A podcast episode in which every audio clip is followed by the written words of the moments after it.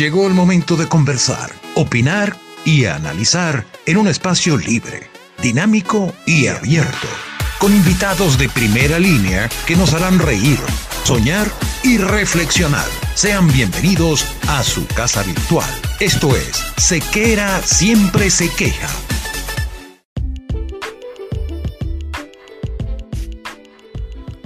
Vestir bien no es casualidad, es cuestión de actitud.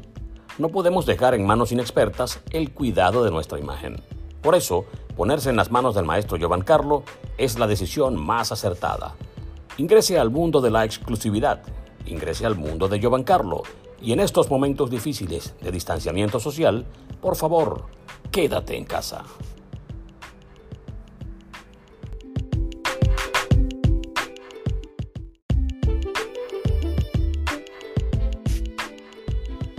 Si buscas electrodomésticos modernos y elegantes desde la comodidad de tu hogar, Baco es tu mejor elección. Las mejores neveras, cocinas, campanas, topes y mucho más. Con servicio técnico en toda Venezuela. Comunícate vía WhatsApp al 0424 218 392 y solicita tu presupuesto. Baco, una obra de los dioses.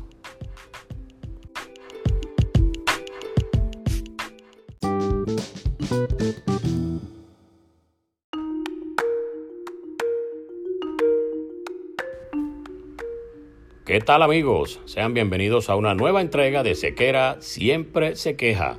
Agradecido con todos por la gran cantidad de mensajes que nos llegan, sugiriendo invitados, sugiriendo temas y bueno, trataremos de procesarlos y poco a poco ir contactando a la mayoría de esos personajes que ustedes quisieran escuchar en nuestro podcast.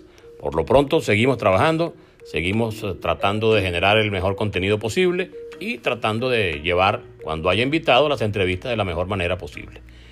Hoy tenemos un invitado con una trayectoria impecable, un hombre que cree mucho en Dios y que a base de disciplina se forjó una gran carrera profesional. También es recordado por ser un hombre amable, con mucha deferencia en cuanto al trato con la prensa y el trato con el público. Me refiero a Edgardo Alfonso Fonsi, miembro del Salón de la Fama de los Mets de Nueva York estará compartiendo con nosotros en este episodio de Sequera Siempre se queja.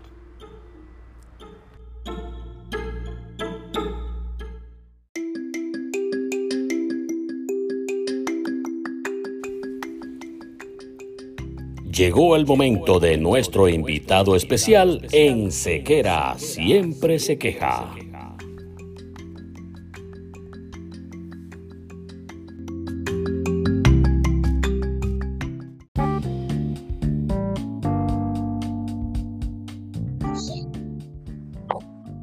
Fonsi. Epa, ¿cómo está, varón? Hermano mío, ¿cómo está la cosa? ¿Ya cocinó bien hoy? Sí, sí, ya, ya salí de ese, de ese problema. Oye, tú, yo comí hoy unos ñoquis y me quedaron finos. ah, qué bueno, qué bueno. Sabes que por aquí cuando uno está solo y botado fuera de la casa, cualquier cosa que se coma uno es bueno. hay que, hay que reinventársela porque esa es la que hay. Bueno, sí, bienvenido Se Queda Siempre Se Queja. Oye, está bueno, está bueno ese nombre, me gusta. bueno, tú sabes que eso fue Cordido, Chico Héctor Cordido, que, me, estando en el circuito de tiburones de la Guaira, Ajá. una oportunidad que el gerente general del equipo impidió que el circuito hablara con los peloteros, no se podía meter para el dogado ni nada de eso. Wow. Yo todos los días decía, bueno, hoy este, asumimos que el line-up será fulano y fulano asumimos que el pitcher será fulano y fulano y fulano. Entonces empezó por Dios, tú sí te quejas. Y pues, si no nos dejan entrar al, al dogado ni siquiera agarrar el line-up y no sabemos cómo están las cosas, bueno, aquí vamos a estar tirando flechas hasta que lo veamos ahí en el... Sí, no, no, y tienes razón. Tienes razón porque tú no tú, tú, vas a hablar de lo que tú ves y lo que tú y lo que, de lo que tú sabes, pues tú, no vas a hablar una cosa que, loca que, que, mira, yo no sé lo que le pasó al tipo o no sé lo que está pasando, tú sabes, y entonces empieza, empieza a especular y así no es sabes que hay mucha gente que, que, no entiende que la labor de un, narrador, de un comentarista, de un analista del béisbol, de un circuito radiofónico o la televisión, como nos ha tocado durante casi 30 años, es, yo no voy a decir, Edgardo Alfonso eh, ayer se comió una arepa con queso mano, yo no voy a decir eso, yo voy a decir, Edgardo, este, mira, Edgardo te, se, resintió de la rodilla, qué sé yo, de cualquier cosa y por eso no está jugando. Pero uno tiene que saber más o menos eso porque tiene un compromiso con la gente. Pero... Claro, obviamente. Entonces, a raíz de eso empecé a quejar. Entonces el hombre dijo que íbamos a hacer una sección. Bueno, vamos a hacer una sección en la, en la radio. Luis Enrique se queja. Entonces yo digo, bueno, al podcast le ponemos sequera, siempre se queja porque así pega, pero bueno, ahí vamos. No, pero está bien, está bueno, me gusta, me gusta. Bueno, qué bueno que está con nosotros. Tú sabes que yo soy muy pana de tu hermano Edgar, cuando, cuando lo tuvimos como manager ahí en Pastora los Llanos.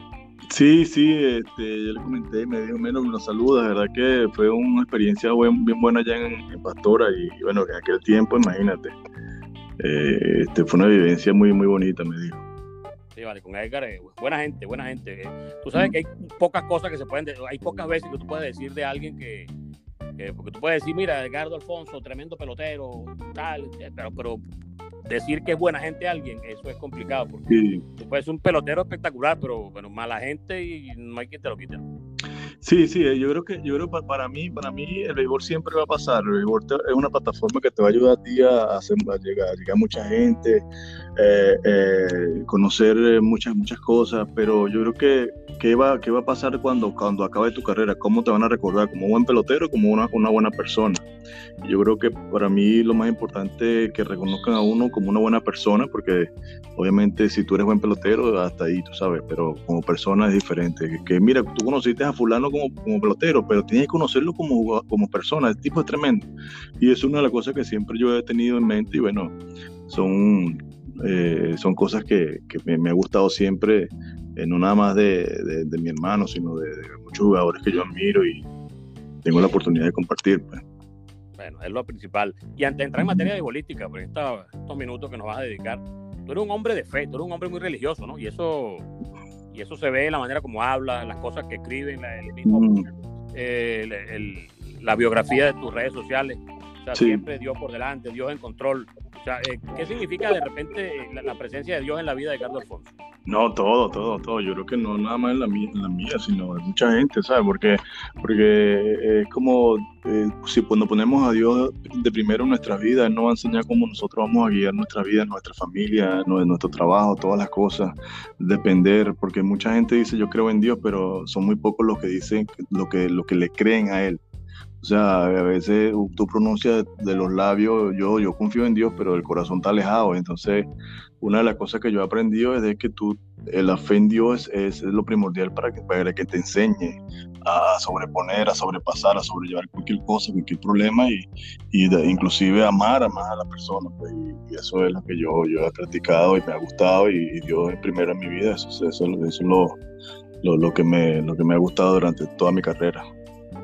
Sabes que revisando aquí, eso es muy importante, porque los que creemos en Dios sabemos que definitivamente hay una autoridad superior a la que todos debemos someternos, sin duda alguna. Yo por lo menos soy creyente y practicante. Yo trato de ser más buena gente y menos hablador de tonterías. sí, sí. Por su fruto lo conoceréis, así eso lo dice la Biblia. Así mismo. Fíjate, aquí, ¿tú naciste en Suapire? No, yo me crié en Suapire. Suapire es el pueblito. Ah, aquí, Santa Teresa naciste tú entonces. Santa Teresa del Tuy, precisamente estoy hablando con Felipe Lira y en, el mismo, en la misma maternidad que nació él, nací yo también, en la, una que estaba allá de, tabla en Santa Teresa del Tuy, me crié en Suapire. Tú, naciste dos años después, porque si no, si nacen el mismo día, no, no dejan hablar, no te dejan ni llorar, Felipe, porque hablas. Ay, Felipe, Felipe un show. No, sí, sí, Felipe, este, eh, mayor que yo, él es, como mi, eh, la edad de mi otro hermano, Robert, que jugaron juntos también. Sí, Felipe, con él también ya grabamos hace unos días un podcast que está saliendo en estos días. es mi hermano también. De hecho, eh, hicimos una llamada, porque él también está solo en Arizona. Yo estoy solo aquí en Buenos Aires, que vine a visitar al hijo mío y me quedé pegado aquí.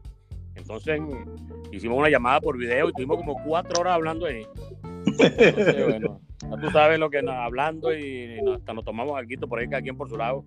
Historia. Con Felipe Lira, que no gozo con Felipe porque no, no le gusta alguno. Hablando de buena gente. Felipe. Sí, sí, sí. No, Felipe es un caso. Felipe es un caso. Bueno, vamos a, por ejemplo. No, yo te decía lo eso, porque aquí, aquí en el, en el Facebook Reference, eh, en, la página aparece que naciste en Santa Teresa. Pero todo el mundo dice el de Sopire, el de Sopire, el de. Tiene que aclarar eso. Sí. No, Sopire es mi pueblito donde yo me crié el cual, el cual vive mi padre, y bueno, donde yo, pero yo nací en Santa Teresa del Tuy. En 1995, tenía tu 21 añitos, y ya participaste en 101 juegos en Grandes Ligas con el equipo de los Mets de Nueva York. ¿Qué, ¿Qué, tanto le cambia la vida a la gente de jugar en un sitio a llegar a Grandes Ligas? Viático de Grandes Ligas, comida de Grandes Ligas, eh, te, ponen eh, la maleta en la puerta o, en, la habitación para donde vas, no tiene que estar haciendo check-in, check-out, es una maravilla de vida. ¿Cómo, ¿Cómo asume un muchacho de 25 años el hecho de que está en la élite del béisbol, en la élite de un deporte y en un lugar al que muchos quisieran llegar? Sí, bueno, a los, 21 años tuve esa bendición de verdad, eh, eh, hacer mi, mi, sueño hecho realidad el sueño de cada quien cuando tú, juegas, cuando tú firmas un contrato de profesional de jugar a grandes ligas y, yo tuve esa oportunidad y cambia completamente, o sea, tú, tú, piensas, tú empiezas a, a, valorarlo, todo el trabajo, todo el sacrificio que tú hiciste cuando empezaste a jugar, cuando, cuando como, te, como te dije, de Suapire, de aquel, de aquel momento que tú agarraste una pelota y un bate y un guante y, y quisiste emprender un sueño, cuando llega ese momento, todo se te viene a la mente, todo, todo, y, más que todo también eh, la familia, o sea, los sueños de tus padres, lo que te ayudaron para, para llegar ahí, el sueño de, mi hermano, que, que, nunca no, no, lo realizó, pero sí fue una inspiración y un motivo eh, principal en mi vida para, para yo lograr ese, ese sueño, y yo siempre me veía a mí y lo veía a él también. Y, y, eso es lo, lo, mejor, o sea, lo mejor. Y, y, llegar a grandes ligas, mira, que tú, como tú dices, todo, todo, todo, todo te lo hacen. tienes todo ahí, el, toda, lo mínimo está allí. Y es un sueño, pues es un sueño hecho realidad y de verdad que me, me, yo, yo muy agradecido con Dios por esa oportunidad que me brindó. Ocho años con la camiseta de los Mets de Nueva York y a los 28 años te dicen, mira, Ricardo, eh, vas para otro equipo, Liga Nacional y todo, pero vas a cambiarte, vas a jugar para los gigantes de San Francisco ahora. Y justo eh, en la edad que dicen que es la curva eh, en la cual el pelotero está en mejor condición, o sea, a los 28, 29 años, es la época en la que se supone que tú puedes conjugar la, madurez, eh, el estado físico, la experiencia, todo más o menos alrededor de los 28, 29 años. Y justo a esa edad te cambian a, a San Francisco. Aunque esto todo el mundo sabe que es un negocio porque te pueden cambiar 80 veces y más nada. Pero luego de estar tanto tiempo en una organización a la que le diste, bueno, a la que le debes incluso haber cumplido tu sueño, ¿cómo, cómo, cómo, cómo fue ese día? Te dijeron, mira, Gato, ya no vas a vestir la camiseta de los Mets, ahora viste otra. No, fíjate, yo, yo firmé con San Francisco como agente libre. E, ese año, eh, el, último año mío con los Mets, eh, eh, básicamente yo no me quería ir, pues obviamente que yo siempre dije que quería terminar mi carrera con, con, con, Nueva York, con los Mets, pero como tú dices, es un negocio que obviamente uno tiene control y uno nada más es un empleado y tiene que hacer lo que, lo que es mejor y, bueno, y, cuando, cuando ya yo veo que no, no, no podemos negociar con los Mets, que viene y los cuatro equipos de, de, de, la West Coast, de, o sea, del, del, del, oeste, de allá de San Francisco, California, todos esos equipos fueron los que estaban más interesados y yo opté por San Francisco porque fue el que, el que más me gustó en ese momento. Eh, y, y, no fue fácil porque yo estaba dejando todo aquí en Nueva York, de mi, mi esposo con mis hijos. Eh, mi, todo, todo y, me tenía que mudar para, para, San Francisco por la temporada. O sea, son, estamos hablando de casi seis horas de vuelo de Nueva York a San Francisco. Y, no, y estando en el, mismo, en el mismo país no nos podíamos ver porque obviamente los niños estaban en la escuela. Y fue un cambio un poquito duro, ¿no? Un poquito duro y a pesar de que, como tú dices, eh, en ese tiempo empieza la, la, la, la, vida del jugador como tal, maduras más, aprendes más y todas estas cosas, pero eh, yo creo que para mí fue un poquito, al principio fue un poquito duro, después pude adaptarme y, gracias a Dios terminé una buena temporada ese año, inclusive fuimos, fuimos a los playoffs y todo eso, pero de verdad que al principio fue un poco duro, pero después bueno, ya, ya no, no, no fui ni, ni, soy el primero, ni fui el primero que, que pasó por eso. Exactamente. Sabes que la característica cuando, cuando se analiza un jugador a la distancia, tú dices, oye, jugador inteligente, Edgardo Alfonso. Y cada vez, por ejemplo, cuando que el béisbol a veces me lo están echando a perder tanto que, sí. que, yo, sufrí mucho cuando, oye, ahora las cuatro malas no se dan, sino que te mandan directo para primera. Sí, sí, así, como, si fuera jugando softball eh, sancochero, eso, eso no, no, no sé, es poco raro. yo, yo decía en un momento determinado, yo recuerdo haber visto a Edgardo Alfonso, lo vi una vez, pero creo que lo hiciste dos veces o tres, que te estaban lanzando las cuatro malas, se quedaba un picheito por ahí eh, medio a la altura y pácata, para la derecha. Lo y la bola es una aportada de confiado el pitcher que no le van a atar el batazo. Entonces, ¿qué te gusta ese, ese, tipo de cambio que el béisbol está poniendo ahora? Tan, tan no, como que quieren, quieren cambiarlo, ¿no? No, no, yo creo que han cambiado completamente lo que es la estrategia del béisbol y lo bonito del juego. O sea, que, que, que por, es, por eso, por lo que tú estás hablando, por eso, por, por cuatro malas, puede, puede ser una diferencia en un juego. Y esa es la presión que se necesita y es, el, y ese, y es lo, lo, que tú disfrutas en un juego. Porque no, vamos a estar claros, el, juego se hizo para competir. Pero entonces tú vienes para el home play viene un tipo y te manda la primera sin siquiera tirar un picheo. Que el picheo puede ser la diferencia en, ese juego. Yo me recuerdo, sí, que yo lo hice varias veces. Inclusive lo hice una contra Caracas. Él estaba jugando segundo y me estaban, me estaban pasando por bola. Y el tipo me tiró la pelota cerca por ahí, dio una línea por el medio y, tú sabes, por, por, eso mismo, porque mm, sabes, tú, vas tú, quieres, tú quieres tratar de agilizar el juego, de moverlo más rápido y no lo vas a mover. Independientemente no lo vas a mover porque entonces le metes le mete lo, lo, que es lo, eh, la propaganda y todas estas cosas y, en vez de ser supuestamente 2 horas 20 va a ser 2 horas 50 por decirte algo. Y nunca vas a, nunca vas a poder eh, agilizar, agilizar el juego, adelantarlo.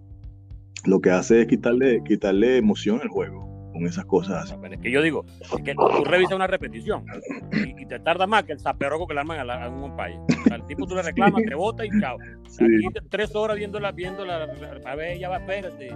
Y entonces, si reclaman una, se reclaman la otra. Entonces viven esa mamá de gallo y al final se pierde más tiempo. Sí, sí, sí. O sea, yo, yo pienso, para mí yo pienso que cuando son jugadas clave, son jugadas clave, por lo menos de un ron, una jugada clave, tú, tú puedes, mira, puedes apelar, y, y sí, ya, pero hasta ahí, porque de repente eh, uno va en primera, empezando, mira, vas, vas, a pelar y vas a trazar el juego, y como tú dices, ¿verdad? Y entonces viene el manager de un, lado y, pide la jugada, después viene el otro y dice, no, pero mira, y entonces atrasan el juego, y lo creo que lo que hacen es, no, no, no disfruta, o sea, el fanático quiere disfrutar cosas que pasan en el juego. O sea, estoy de acuerdo con, con, la jugada en home play, que, que tú sabes, que no se tienen tan duro. En segunda tú puedes romper un doble play, eso también está bueno, pero no te puedes salir, no te puedes salir de tu línea, está bien. Pero, pero la, la idea es tú puedes romper el doble play, puedes hacer las cosas, eso, es parte del juego, ¿entiendes? Pero bueno, eh, eh, ellos piensan, se, piensan que saben hacer las cosas y, lo, y, el entretenimiento se está convirtiendo en algo, algo más, más, yo diría más mecánico y no es bueno así. Sí, me, no, recuerdo que estaba hablando con, creo que era con Álvaro Espinosa, me dijo que me están, convirtiendo el juego como que si fuese un juego muñeca. Entonces uno no puede ahora deslizarse duro en segunda. No puede, no puede tropezar queche porque entonces es un problema porque no se puede hacer choques en la goma. Este, entonces están como muy suavecito el béisbol. Y a mí ese béisbol realmente como que me aburre un poco. Pero bueno, es lo que hay. Habrá que seguir narrándolo así como está. Sí, ahora, llega el año 2006 y tú apenas tienes 32 años. Entonces tú dices, bueno, no sé. Eh, el cuerpo no me responde, la lesión me complica, me aburrí del juego, la viajadera me tiene obstinado. Los muchachos, ¿qué pasó que tú decidiste de repente a los 32 años, después de 12 años de carrera, bueno, ya se acabó la película con Ricardo Alfonso la Grande Sí, no, fíjate, lo que pasa es que acuérdate que yo, salgo de, San Francisco, voy a, a Anaheim y en Anaheim empieza el problema, empieza el declive, porque obviamente yo fui un cambio para Anaheim pensando que iba a jugar todos los días y cuando yo veo la situación de entrenamiento, yo digo, no, aquí yo no voy a todos los días porque es lo que estoy viendo. Y ahí empieza un poco, tú sabes, entonces también yo tuve un problema en la rodilla izquierda, que yo me tenía que inyectar también para jugar y tú sabes, pero eh, eh, sí empezó el declive, empezó yo, yo, este, la pasión que tenía así como tal, no es que se me quitó, sino que yo decía, bueno, pero ven acá, creo que está pasando. Traté de volver por eh, muchos lados y no, no se me dio, pues, no se me dio. Fui a jugar Liga Independiente, inclusive este, sí, cuando jugué en Venezuela, que me fue bien, me invitaron a entrenamientos con la gente de, Texas. Ahí fue donde yo dije, bueno, sí, yo puedo seguir jugando. Que batí como 300 y pico en entrenamiento, me fue muy bien. No me, no me, no me llamaron para el equipo grande porque ya tenían obviamente su gente lista, pues. Y, yo dije, no, yo puedo jugar porque yo jugué bien, jugué entrenamiento, miren, me sentí súper bien y ahí una vez, bueno, yo dije, mira, si no consigo nada, pues yo me voy a quedar tranquilo. Yo entonces fui a México, eh, jugué en México un tiempito, me gustó mucho la liga en México. Eh, eh, se considera una liga bastante triple, a nivel triple A, una liga difícil. Después de ahí este, fui a jugar en Venezuela nuevamente y tuve la oportunidad de ir a, Japón. Jugué un año en Japón, que fue el año que yo dije, bueno, ahora sí importa, tranquilo, porque ya voy a, yo este, quería jugar en Japón, le había hecho a mi, abogado, a mi abogado hace tiempo que, le quería jugar un año en Japón y, se, me, se me dio, pues entonces, pero sí, sí, yo creo que las lesiones y el, desánimo un poquito eh, eh, me, me hizo terminar temprano mi carrera tú tuviste, si no recuerdo, recuerdo, con el equipo este de, Long Island, ¿no? Porque era, era pues de Sharon. Tuviste con los patos de Long, Island. Long Island Dogs, sí. Eh, ah, Con ese equipo. Sí, ahí, una gran cantidad de grandes ligas jugaron ahí. Hasta sí, seco, creo. Ahí. Sí, sí, sí. No, un año, un año tuvimos nosotros ahí como casi, este, como 14 grandes ligas. El año que yo jugué. Yo jugué como dos años ahí no un equipo mantequilla. No, no, porque es una competencia. Eh, eh, acuérdate que son jugadores que no tienen, no, no porque son, que no, no, no hicieron el equipo en, entrenamiento, otros porque tú sabes, el roster lo sacaron del roster, entonces lo dejaron libre y vienen para acá para mantenerse en forma. Y, la competencia es muy buena, es muy buena la competencia. Mira, te voy a nombrar un poco una, gente aquí para, para, para, hacerte la pregunta para cerrar el capítulo de Grandes Ligas y después entramos un ratito con el de Venezuela. Fíjate tú, Casey Stengel, Jill Hodges, uh, Ralph Kiner, Bud Harrelson, Rusty Stop, Tom Seaver, Jerry Kuzman, Cleon Jones, Doug McGraw, Mookie Wilson, Keith Hernandez, Gary Carter, Dwight Gooden, Daryl Strawberry, John Franco, Mike Piazza, Ron Darling y John Matlack, entre otros. ¿Sabes de qué te estoy hablando? Sí son tus compañeros en el Salón de la Fama de los Mets de Nueva York. Sí, sí. O sea, que, ¿cómo, cómo viste esa, esa compañía? No es cualquier cosa. Sí, mira, es que, que como te estoy diciendo, son cosas que te sorprenden después que tú terminas de jugar y tú dices, wow. O sea, si tú, si tú empiezas a jugar y pensando que vas a ser el mejor de la fama, nunca lo, nunca lo como es. Y, gracias a Dios me dio esa oportunidad de estar allí, siendo, como tú dices, todo lo que tú nombraste son tipos americanos, tipos, tipos que, que hicieron un nombre eh, con el equipo aquí de los Mets y escuchar el nombre de, uno, no, imagínate, eso fue un orgullo, eso fue una satisfacción y, fue de verdad que, que, algo que yo dije, bueno, gracias a Dios porque, porque me, me puso en, gracia, porque de verdad me puso en gracia y, y, para mí sería es un, es un, orgullo representar a Venezuela, de Latinoamérica en ese, en ese renglón, especialmente aquí en Nueva York. Sabes que tú usaste el número 13 casi todo el tiempo en Grandes Ligas. Solamente una oportunidad usaste el 12. Pero el 13 era en honor a quién? A Concepción, a, al, que se lo di cuando usé el número 12, que fue Omar Vizquel. A Omar Vizquel. Sí, cuando él fue. llegó a jugar sobre todo. Cuando él fue para San Francisco, San Francisco, este, Omar siempre ha sido, bueno, aparte de Guillén que fueron lo que yo más contemporáneo, contemporáneo tuve la oportunidad, pues, pero él fue una de las personas que, que, yo siempre admiré de pequeño. Acuérdate que yo iba con ella para el estadio de Caracas y veía a Omar y me gustaba la forma de jugar de él, la forma de ser, y mira, y, tuve la oportunidad de jugar con él, pues. Y ese número lo sé porque mi admiración, pues, por, Omar siempre y por Guillén. O sea que hay un, hay un cuento bueno con que cuando Roger Clemens llega que nos a Toronto, ¿ves? Sí. Que él, él, usaba su número y ese número lo tenía Carlos Delgado. Carlos Delgado. Y él, y él le regaló a Carlos Delgado un role. ¿A ti que no te regaló ni una no, por ese número? No, no, porque yo, yo de una vez cuando le di el número, yo le dije que yo siempre lo admirado a él y que no tenía que darme nada, que para mí era un privilegio dar el número de verdad y, que no, no, quería nada a cambio, sino siempre la amistad y, y bueno, y eso fue lo que hicimos hablando de buena gente, Omar es un espectáculo. Mm. Y bueno, ojalá, chicos, llegue al Salón de la Fama y se dejen de tanta cosa, porque de verdad tiene, tiene su mérito tiene todas las características. Claro, claro, sí, vamos a estar viendo la Hall of Fame. Bueno, fíjate, llega Edgardo Alfonso desde de su primer año en Grandes Ligas, ya le dijimos que era el año 1995. Y por esa época ya venía gestándose una, un grupo, una camarilla de jugadores con los navegantes del Magallanes, que, que, la gente los recuerda con, hasta los que no son magallaneros.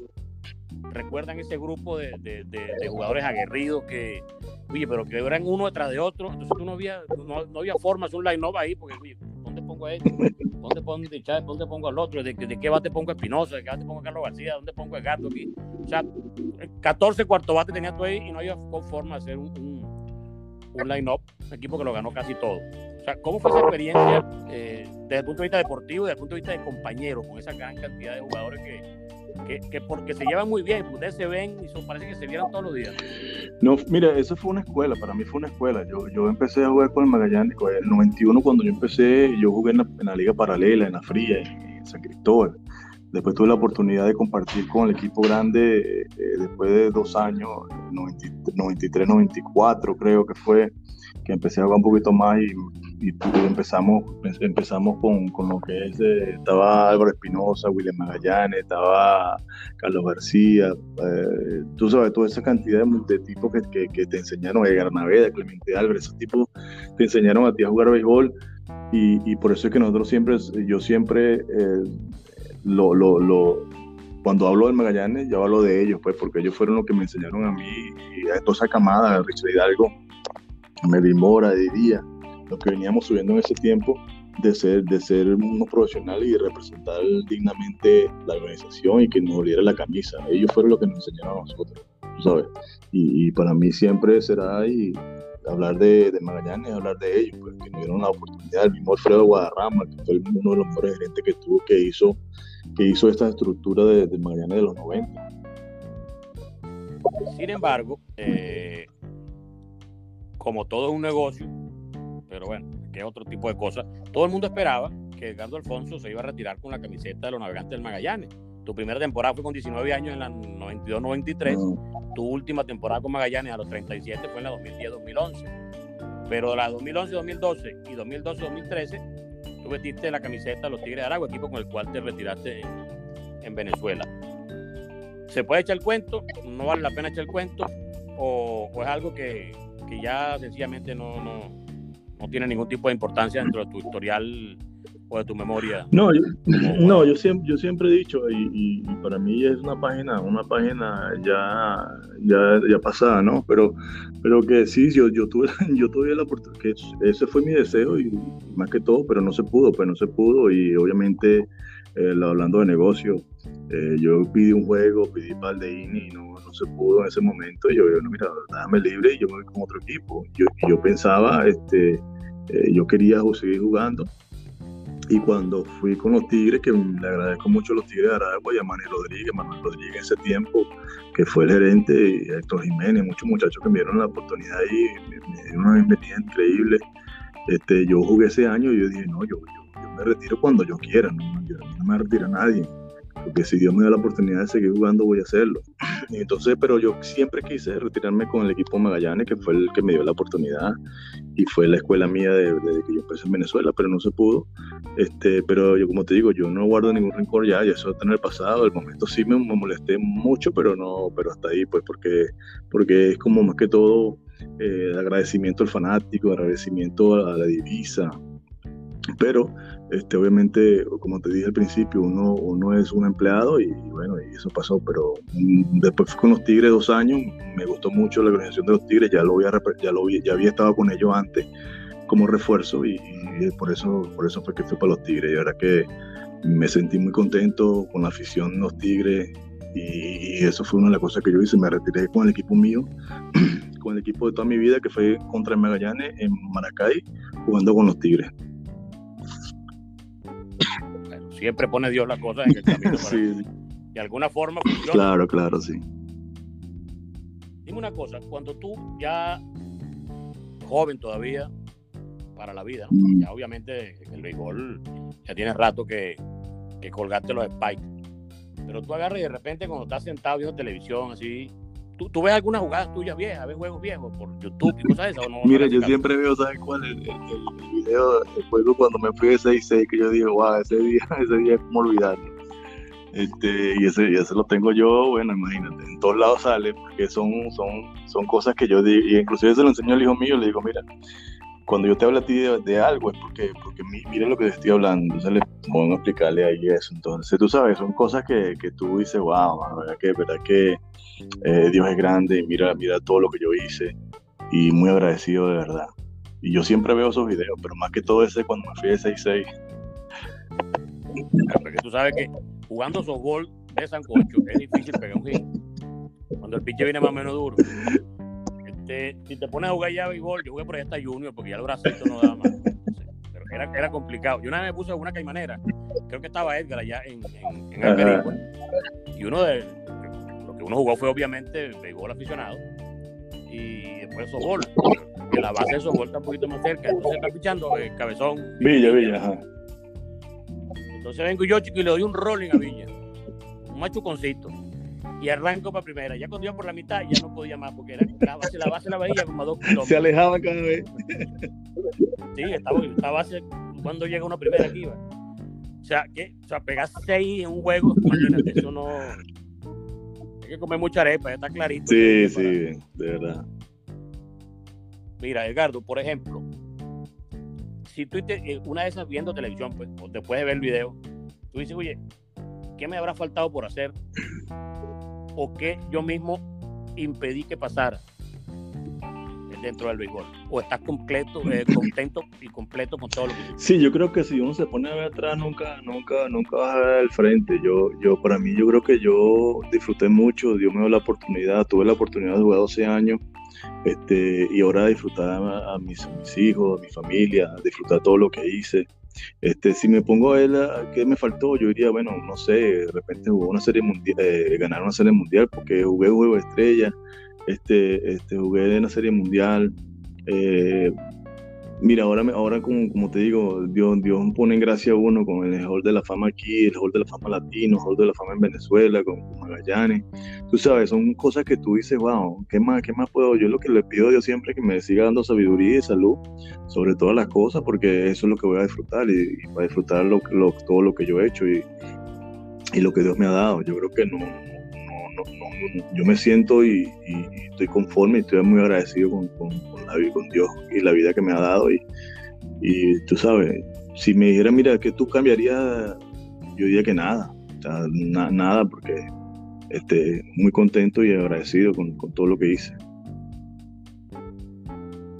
eso es una parte importante. Cuando uno está contento con lo que uno hace es porque al final del cuento lo hizo bien. Y eso, eso se trata, ¿no? no arrepentirse de cosas que, que uno no haya hecho quizá para causarle mal a alguien, a la muerte, involuntariamente, pero como no hay ningún tipo de remordimiento de ese tipo, eh, la vida se hace muy fácil. ¿Qué tan cerca, qué tan cerca está en este momento Edgardo Alfonso del béisbol? No, fíjate que yo estoy todavía involucrado en el béisbol. Yo, yo terminé este año con manager y con los Mets. Eh, me gustó mucho. Yo ya llevo ya como eh, seis años trabajando con los Mets. Eh, estaba como instructor, instructor especial con los Mets de Liga Menores. Después los últimos tres años he sido manager y, este año, pues como hasta ahora no ha habido pelota, pero hacer lo mismo, soy como eh, un embajador de los Mets aquí en Nueva York. Y es una de las cosas que yo siempre estoy agradecido porque de tantas cosas que han pasado, los Mets siguen eh, reconociendo la labor mía y el trabajo que yo hice con la organización y todo eso, y todavía me, tú sabes, y hoy contento por eso, pues, porque he sido... Por eso te preguntaba, porque más, que la cercanía del béisbol, que, la, obviamente la, la, vemos en las noticias, es, la, es la, cercanía con la, con, la, con la idea de dirigir, por ejemplo, a los Mets. Eso está en la, me gusta, mira, de verdad que me gustaría, me gustaría dirigir en, grandes ligas. Si es con los medios sería mejor, pero me gustaría si en un momento ser dirigente en grandes ligas, ¿por qué no? O sea, ya uno lo hizo como jugador. Yo creo que eh, cada jugador eh, desearía tener dos, dos carreras en grandes ligas y ¿por qué no? Pues entonces no te voy a decir que no, no, no, no, no me gustaría, porque sí, en realidad sí me gustaría eh, participar en grandes ligas como manager, como coach, como sea y, para eso estamos, pues vamos, vamos a ver qué pasa más adelante. Esperamos que todo esto que está pasando con la pandemia eh, pueda pasar lo más rápido posible y podamos tener la vida normal nuevamente y que todo, y que todo eh, venga a, ser eh, mejor. Bueno, ya vamos a cerrar aquí para que la gente, tú sabes que hay que darle las cápsulas para que, para que vean lo, escuchen lo preciso. Yo recuerdo por allí en un sprint training en Port St. Lucie, esto fue en el año 98 por ahí. Eh, de hecho, tengo una foto contigo y, eh, y, estaba en esa entrevista que yo te hice, estabas con Cookie Rojo. y, y, Cookie dice, con este no me equivoqué. y lo digo como tres veces, con este no me equivoqué. con este no me equivoqué. Entonces, yo no sé, Cookie, ¿por qué tú dices que con este no te equivoqué? Bueno, porque hace caso en todo lo que uno le dice, porque no, no, no, no siempre quiere aprender más y es un individuo que acepta todo lo que uno le dice.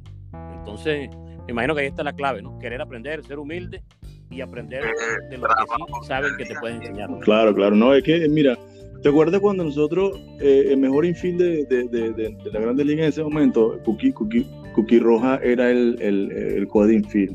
Y Cookie Roja me enseñó muchas cosas, eh, inclusive me, enseñó, muchas cosas y siempre, eh, yo siempre he dicho que, que, el, que, el, buen jugador siempre escucha, siempre analiza, eh, hace caso, tiene que hacer caso porque tiene que ser disciplinado y eso es una de las metas. Yo siempre aprendí eso, bueno, mira, con Cookie sin Cookie, yo siempre creo que lo mío era la disciplina, la disciplina, ser, ser obediente y hacer las cosas como tenía que hacerlas, pues para que, para que, para poder este, cosechar lo que estamos cosechando hoy en día. Edgardo, te agradezco profundamente que me hayas dedicado este tiempo. Sé que, que, cada vez que prendo el celular, bueno, que el celular lo tenemos todo el mundo en la mano aquí en esta, en esta pandemia, pero de, de, cada, de cuatro de cada cinco likes están tú por ahí en algún lado. Con uno, con el otro, con el otro. Entonces, por eso que, que me, me, costó pescarte libre, porque ya seguramente cuelga y te vuelve sí. a llamar pero eso es parte de, de, ser un referente en el béisbol venezolano. No, no y creo que también de que esto es parte, esto es parte de, de, de, lo que está pasando. Yo creo que a la gente le gusta porque conoce más al jugador, conoce más como persona, y eso es una de las cosas que podemos hacer ahora mismo, ya que no, no uno no puede estar saliendo, sino que todo aquel que tenga la oportunidad de tener un teléfono puede, puede ver al que le gusta, escuchar lo que le gusta y todo, tener, tener, tener decisiones pues, tener, y tener algo favorable, y eso, eso es por eso lo estamos haciendo. Y bueno, este, ya, ya, ya creo que todo el mundo lo está haciendo y eso es bueno también. Bueno, agradecido, Edgardo. Me le das un Con abrazo gusto. a Edgar, que lo aprecio mucho, y a toda tu familia, que siga todos los éxitos y que ojalá te veamos como manager algún día en el mundo de la Enrique, en verdad, muchas gracias, muchas gracias y te deseo todo lo mejor también a ti. Bueno, que esperemos que todo se arregle pronto y podamos estar con nuestros, nuestros seres queridos nuevamente, pues. Abrazo, Edgardo. Edgardo Alfonso estuvo con nosotros en Sequera. Siempre se queja. Nos escuchamos en una nueva oportunidad. Chao.